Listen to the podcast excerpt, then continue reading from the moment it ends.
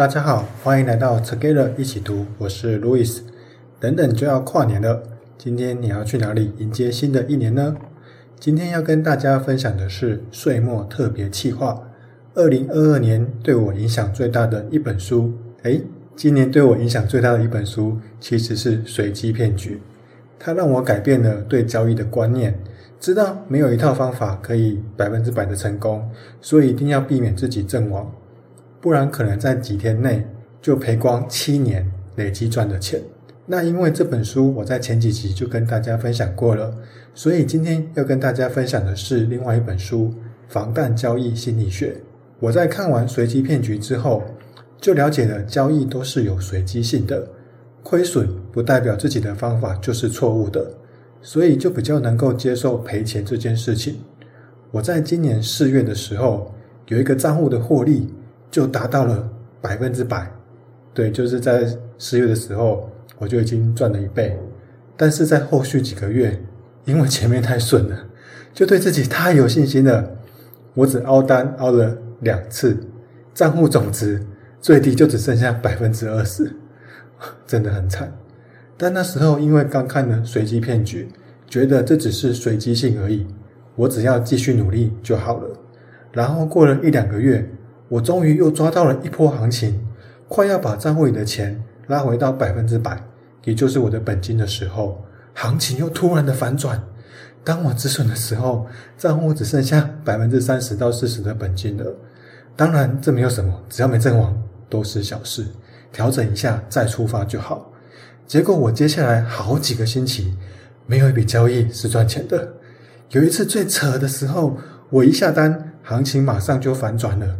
我看到价格快速下跌的时候，整个人都傻住。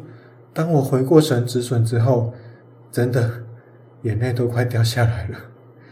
虽然后面因为连续亏损加上本金缩水的关系，所以亏损的金额其实不大，但是这种一直亏、一直亏，连续好几个星期一直亏的结果，快要让我觉得人生是不是没有希望了？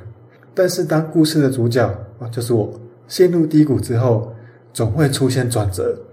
那时候我就看到了这本书《防弹交易心理学》，看到书名就觉得很适合当下的我，马上就买了电子书开始读。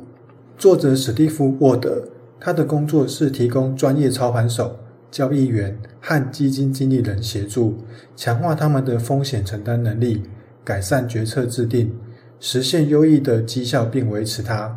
看完这本书，让我觉得自己承受亏损的吸引能力又变强了。我认为书中最棒的一个观念是做好最坏打算。比如说，先想象自己是一个游泳选手，今天就要参加奥运比赛了。在过去四年，你每天都全心的投入训练，只为了这一刻。但是，当你走到巴士站等待接驳车的时候，车子却误点了，导致你可能没时间热身。这时候，你要怎么办呢？或者当比赛开始的时候，你的泳镜却掉了，这时候你会有什么感觉？你会做什么？记得我之前第一次潜水的时候，教练教我们，万一海水跑进泳镜里面的时候该怎么做，然后就真的把水用到他的泳镜里面，实际的示范一次给我们看，然后他就把我们的泳镜给拉开，让水跑到我们的泳镜里面，结果隔壁就有人被吓到了，非常的慌张。就马上浮出水面，跟教练说：“哦，放弃了，我不要下水了。”还好那时候我有稍微镇静一点点，不然可能也被吓到了。做好最坏的打算，就是先思考未来可能发生的阻碍和困难，再思考你可能会怎么回应这些阻碍跟困难，这样就能培养出情绪韧性，让坏事真的发生的时候，自己能够保持镇静。但是我在交易的时候，通常都往好处想。就是这笔单如果赚钱了，我可以赚多少？或是想象自己啊，我已经把交易做得很好了，准备退休了。就像吸引力法则说的一样，都是想象自己希望发生的事情。所以亏损的时候，一次两次我还可以接受，但是多发生几次的时候，就觉得很不好受，也会很慌张。